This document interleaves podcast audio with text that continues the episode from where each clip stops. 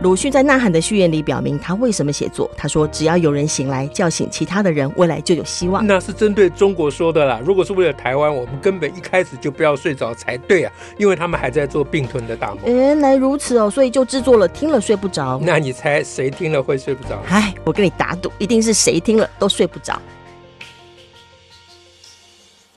大家好，我是乔兰，我是史英。请问我们今天要讲什么？哎，施老师，有一个听众朋友，有个老师啦，他有来讯息问说，哈，就是呃，因为他教小孩写作嘛，嗯，可是小孩常常就是写不出来啊，写不出来啊。自古以来，小孩就写不出来。我也我也常写不出来。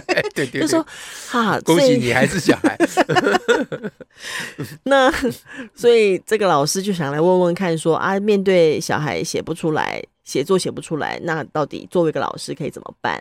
嗯，我的我当然有联想到说，哎，我们很久之前也有录过一些题目，叫如何教小孩啊，好，如何如何教小孩写作。我们好久没有讲如何教小孩的系列了。对啊，也许我们节目当中可以多安排一点机会来谈谈如何教小孩。既然选后了嘛，啊，对，尤其写作这，我觉得写作是件蛮重要的事情哈，跟思考表达都有关系。对，那那是不是今天我们可以来聊一下，就是关于教小孩写作，然后小孩写不出来的时候可以怎么办？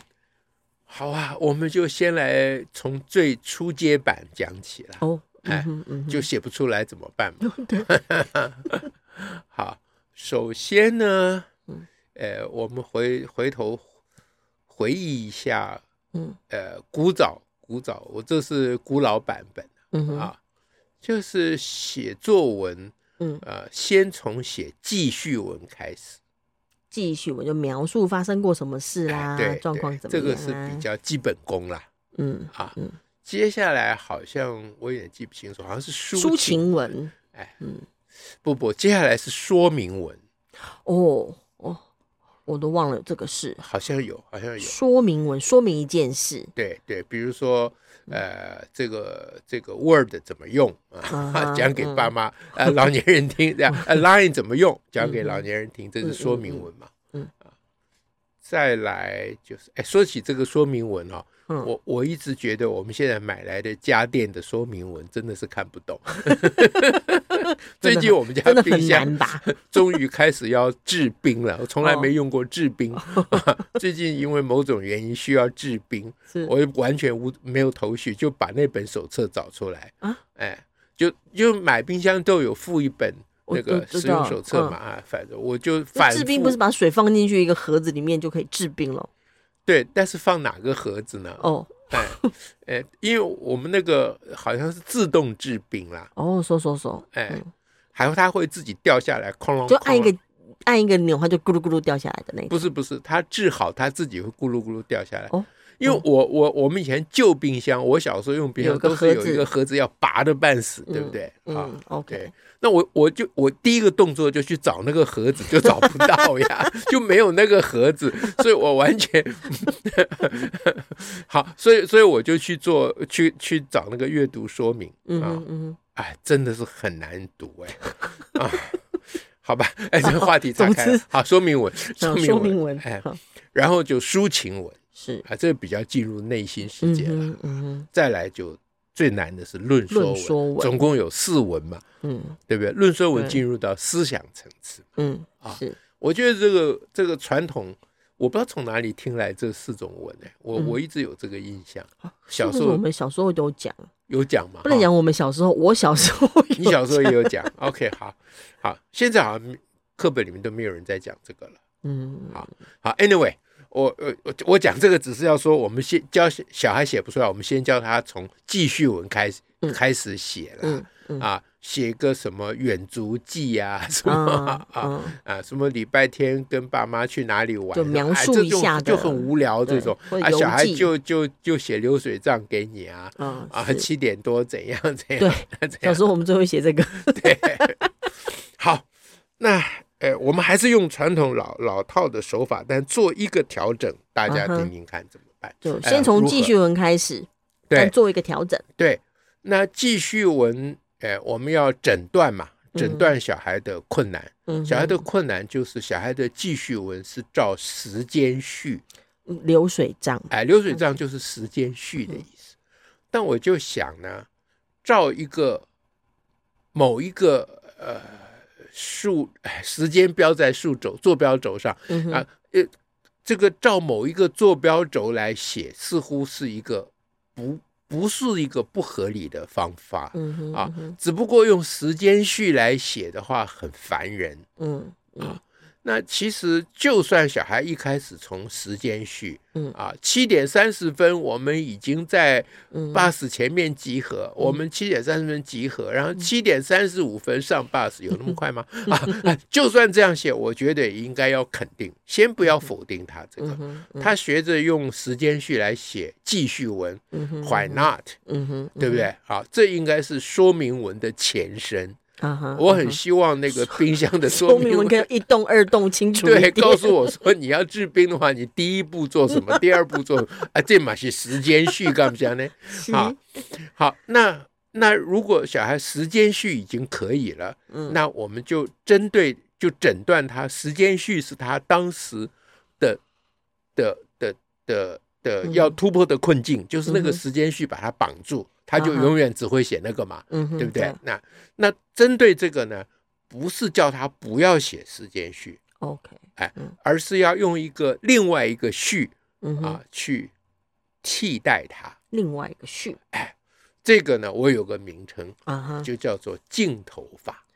镜头，哎，就是你假想你扛着一个镜头，嗯哼，远远的观察，嗯哼，啊，以及。因为记叙文是一定记叙已经发生过的事，嗯、有个情景。哎，对对对，那你假想你扛着一台摄影机，嗯哼啊，你你是一个第三者从旁观察啊，嗯、啊，然后你先你先看到什么？有的你不想看，嗯，对不对？比如说你你扛这个摄影机要去拍摄。这一次远足，嗯哼，你不会一直摄影机镜头对着旁边垃圾堆吧？是不是啊？或者你故意要对必对垃圾堆也可以，反正就是你自己挑镜头。嗯嗯啊，那那镜头法跟时间序法有什么差别？时间序时间是死的，嗯哼哼哼，时间是大自然控制的，不是你可以控制的。嗯。当然，你可以写作是可以控制啊。我先写前面，又写后面，嗯、后面写写，我又回忆前面。可是这就是高级写作手法了。嗯、这个初学者大概没办法，嗯、所以他才会被框在就照着时间的顺序写啊。嗯、可是。扛着镜头，尤其现在手机时代，嗯。啊，小孩子拿着手机乱拍照，这种经验很多嘛。对，好，那你就假想，我们不要说扛着镜头，扛镜头小孩没经验，拿着手机啦，嗯啊，而且你是用录影的，嗯哼，嗯，拍照也可以啦，定格法啊，嗯，就是你这边拍一张，那边拍一张，那你就想你想拍什么，嗯哼，啊，那个构图，哎，你就可以构图，你就可以。呃，选择要拍这个，不要拍那个，嗯嗯，啊，或者是这边多拍两张，那边少拍两张，嗯嗯嗯，啊，那你就随心所欲。只不过你把你这个有形的手机，就是镜头，转化为呃这个无形的文字，不是文字也是有形的，转化为符号啦，文字是一种符号，嗯，哎，这个就叫镜头法。哦，哎，那我觉得这个镜头法。多多少少可以帮到小孩一点忙。嗯，那他他选择镜头的时候的场景，可能就在某个场景了，不一定有那个时间序了，对不对？对呀、啊，嗯，他也可以照时间序没有关系，可是他至少有挑选，嗯哼，嗯哼，而不是而不是照分钟。嗯嗯嗯嗯嗯，那他这个镜头构图之后，镜头法的意思，他描述他的镜头的画面在文字当中给读者。对对对，你讲的对，就是我我讲漏了，你讲对，就就是说你要把镜头里面的画面用文字写下来，嗯嗯嗯嗯，但是你不能只写一个画面嘛，因为你拍很多照嘛，嗯嗯，对不对？一下拍这边，一下拍那边，啊，那初步的话就是每一个镜头写的内容。画面写一写嘛，嗯嗯啊，那稍微进阶一点点的话，嗯。呃，你就把两个镜头的连接也写一写，嗯哼，啊，就是为什么拍完这个去拍那个，嗯哼嗯哼，啊，或者是嗯。呀，这个就有很多发挥的空间嘛，嗯，哎，其实很多作家也都会用这种方式描述一些情景，哈，比较好看。四举一例，有什么？嗯，有。鲁迅的鲁迅，鲁鲁迅大家知道怎么写哦？搂鲁啊，呃。现在现在想磕粉想久了，每件事情都要认真一点，不要以为鲁迅，你讲鲁迅，大家都知道。大家说卤蛋，我是听过的。本本节目开场是有讲鲁迅的。对，好，那好，呃，那呃鲁鲁迅说他他那他那那首那一篇叫什么？呃，什么夜？夜空吗？嗯。嗯，秋叶，秋叶，秋叶，秋叶，啊，嗯，就是就是窗外有两棵枣树。啊，两棵树，两棵枣树，两棵枣树，哎，一棵是枣树，啊，另外一棵还是枣树，这是他第一段，嗯，哎，那这个因为秋叶这一篇是很有名的文章嘛，嗯。啊，所以就很多人去就分析解解析，就是他怎么写的，嗯，好，嗯哼。那我看了他们很多分析解析，我都觉得好像没有讲到要点。嗯，哎，嗯。后来有一天，我突然想到说，哎，他为什么？因为大家都在讲为什么一棵枣树，另外一棵枣树这种废话有什么好讲的？嗯哼嗯啊，那为什么讲了用这种废话的方式写了就觉得很厉害啊？这样。那大家讲的比较就是。它是有一种惊奇啦，嗯哼，啊，就你讲一棵枣树，大家就期待另外另外一棵是什么树？哎，他说墙外有两棵树，一棵是枣树，还有一棵也是枣树。对对，大家就重点都放在这个惊奇上面啊。那那没有错啦，是惊奇。可是如果是卖弄惊奇，就不会是这么厉害的啊文章嘛。啊，这个文章是，我我们今天不是要讲秋叶了，对啊，就赶快讲一讲，讲到重点。嗯，就是我后来就觉得说，他这个他这个不是在卖弄惊奇，我觉得，嗯哼。嗯哼，或者即使是卖弄惊奇，他也是有一个不是卖弄的，啊的前呃的的的呃，他也不是为了特别要卖弄这个惊奇的用，对，他是有一个。超越卖弄的发端呐，啊，因为他整个文章就是一个一个人坐在屋子里，很 心情非常的阴沉的一个一个状态，嗯，哎，所以这个还是他的心情的抒发啦。是，那心情的抒发为什么会搞成两棵枣树的惊奇呢？啊，所以我后来的结论呢，就是这就是镜头。嗯哼，嗯哼，他坐在那屋子里百无聊赖了，嗯哼，啊，心情非常的沉郁，嗯哼，那看着窗外，嗯哼，就带着我们也看到，哎，他就是第一个镜头嘛，对，就对着窗外嘛，嗯哼，远远的看过去就是两棵枣树，两棵树，两棵树啊，嗯，那然后他就想看清楚一点，就把镜头挪到一棵树，那拉近景，嗯。啊，哦，一棵是枣树，枣树。嗯，那他自己心里就想，那另外一颗不知道什么玩意儿，嗯。啊，把镜头挪过去，这时候还在近景的状态之下，咦，也是一棵枣树，也是枣树，是。啊，这样我就觉得对于秋叶这一篇啊，这个是非常有名的文章的解读是恰如其分的。嗯，那因为有这个经验，所以回头来带小孩写作文的时候，我就觉得这个是可以用的一个方法，就是叫做镜头法。就镜头法的运用的方式，嗯，呃，这个呢，呃，提供给大家，大家想说啊，这个作为，呃，作为那个呃，教那种完全写不出来的小孩，应该是有点帮助。嗯嗯、可是如果这小孩已经可以写了，嗯好，那那要提升他的写作能力，嗯哼，你这镜头法还有，就是可以丢掉了吧？嗯啊，嗯，那我们就来讲镜头法的进阶版。进阶版，刚才是初级版，嗯哼，啊，就是初学者用镜头法。嗯，那进阶版的镜头法呢？呃，因为我我们会里最近也在进行这个写作工作坊，是的，哎，我们有一群 这个善于呃使用文字的同仁，嗯，大家集合起来，呃，这个练写作，哎，以今日自我否定昨日自我，够。狗日新，日日新了啦！我不知道这事情跟狗有什么关系啊，反正就是想要提升啦，嗯嗯，这样。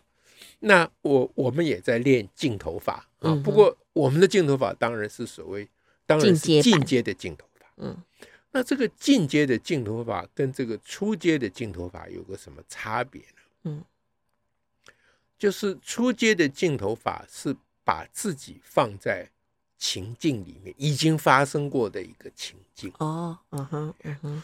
那进阶的镜头法是连这个情境都可以是自己创造的哦。所谓创造，就是指的掰的，我懂 瞎掰的。哎，那为什么要瞎掰一个情境呢？嗯，而不是已经有的记忆呢？对，已经有的记忆如果去练，那就变成回到练记叙文了。嗯，练初阶记叙文。哎哎，对。那高阶记叙文，它还是因为你要镜头法，一定都算记叙文了，就是你在描写一个状态啊。那所以高阶的记叙文，它应该是心中先有一个要讲的话，哦，要传达一个什么讯息，讲一个什么观点，对，想要。呃，告诉读者自己的某一个感受或某一个想法或 whatever，反正你就是要讲给别人听了啊。这个时候呢，我们就这个就首先把那种自己写日记啊，自己写脸书只给童文成看的啊，或者是你是不是童文成也看你看不看得下来决定，就跟那种写作就区分开来了。哎，嗯，对，就是我们现在要练的高阶的。这个镜头法要练的是你真正有话要要对人说，而且你是有目的的。嗯啊，用传统的说法，这就叫做文以载道。嗯，中华文化的文以载道，它那个道只限于儒家文化。孔子的话，我们的文以载道就是指的胸中秋祸的论理。哎，就是我心中有一个，嗯，有一个意念，有个想法啊，我急迫的、急切的想要告诉别人。所以我要传递一个讯息给我的啊读者，嗯嗯，在这种情况之下，我可以直接讲那个讯息，那就不好看了，嗯。啊，就变教训文，啊，讨厌啊，就很多人批评民进党这次的选举用的就还是传统手法，王义川除外，王义川创造很多镜头，好，那。但是王一川心中当然有一个讯息，是对不对？是很清楚啊，那个非常清楚，就是要冲高政党票嘛。对啊，他用了一个，这是他的讯息，但他用了一个手法，叫做要让要让自己选上王一川。对对对，这显然就是根据那个讯息创造了一个场景。哦，OK，哎，那王一川不是写文章了，他直接去弄场行动了，哎，弄弄行动去了。那我们现在回到写作来，就是你要传递一个讯息。那你就自己安排一个一些场景。哇，然后你就用镜头去拍你的场景。OK，啊，所以呢，这个镜头每一个取景、嗯，构图都要紧扣着你要传递的讯息。这种很像那个，我们是用文字写，但是有一些漫画，所谓时事批评漫画啦，或是有一些什么单格或四格漫画要传达的东西，它等于是用画面。创造一个情境，对，传达出来，这叫高级镜头法。哦，哎，哇，啊，像就举个例子啦，像这一次我们这个才刚刚办过的双语数学 conference，嗯哼嗯哼，在 DM 上面的一开头就是，嗯。啊，因为要讲双语嘛，嗯啊，所以就是呃，英文有一句谚语说 "It's all Greek to me"，嗯啊，Greek 就代表跨博哎，嗯。啊。然后这是第一句，第二句就是英文老师说，应该是 It's all math to me，math 数学，对，好，所以这个就其实已经是一个镜头法了。它它当然不是像记叙文那么啊明显，但它其实背后就是这个意思，就是人们常常在讲看不懂的东西，都会讲 It's all Greek to me 啊，那。英文老师代表那个很怕数学的啊啊，It's all math to me 才对嘛？你讲 It's all Greek to me，我我不怕 Greek，我怕 math，好，对不对？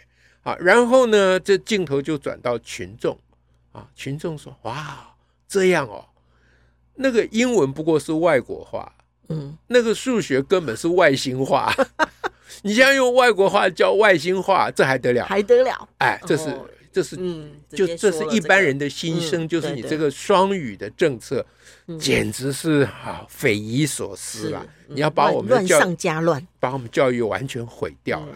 这学数学就已经学不会，你还要拿英文来教，开什么玩笑？对不对？好，那下一个镜头就是数学老师说啊，你没听过负负得正吗？就是英文是个负，数学是另外一个负。嗯，我们让它得正吧。对，我们把它对。那这个得正就当然就是双语数学。OK 啊，这是 DM 的开头。这是非常非常明确的高级版的镜头法。哇，这心中要传递一个讯息给大家说，我知道大家都认为用英文教数学是，嗯，是灾难啊。但是我要跟你讲，我要做的事情不是用英文教数学。但写的方式不是写这么直白的，不是语言，哎，因为这么直白就可读性就很有限，就就说服力也不够，就不是写论说文的意思啦。对，用的是记叙文的方法。哎，其实传递的是讯息，这个就是高级版的镜头法。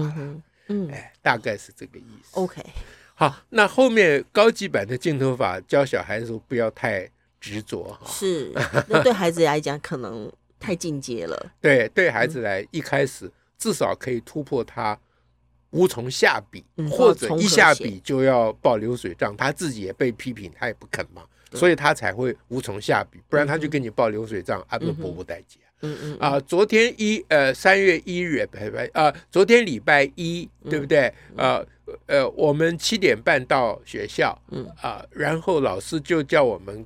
啊，早自习，对不对？然后就一路往下写，这有什么写不出来？照写就是，不会写的字用注音的，阿都不带记啊。嗯啊，可是这个大家就说这不算，嗯，这不叫作文，这叫文作，你被文章作曲了。啊，那小孩都很怕这个，会怕这种批评嘛。嗯，好，那你现在给他取用一个替代的方式，让他有什么方式可以进行？对，叫叫做出阶镜头法。OK。好，今天就跟大家分享这个。好，感谢大家，下次再会，拜拜，拜拜。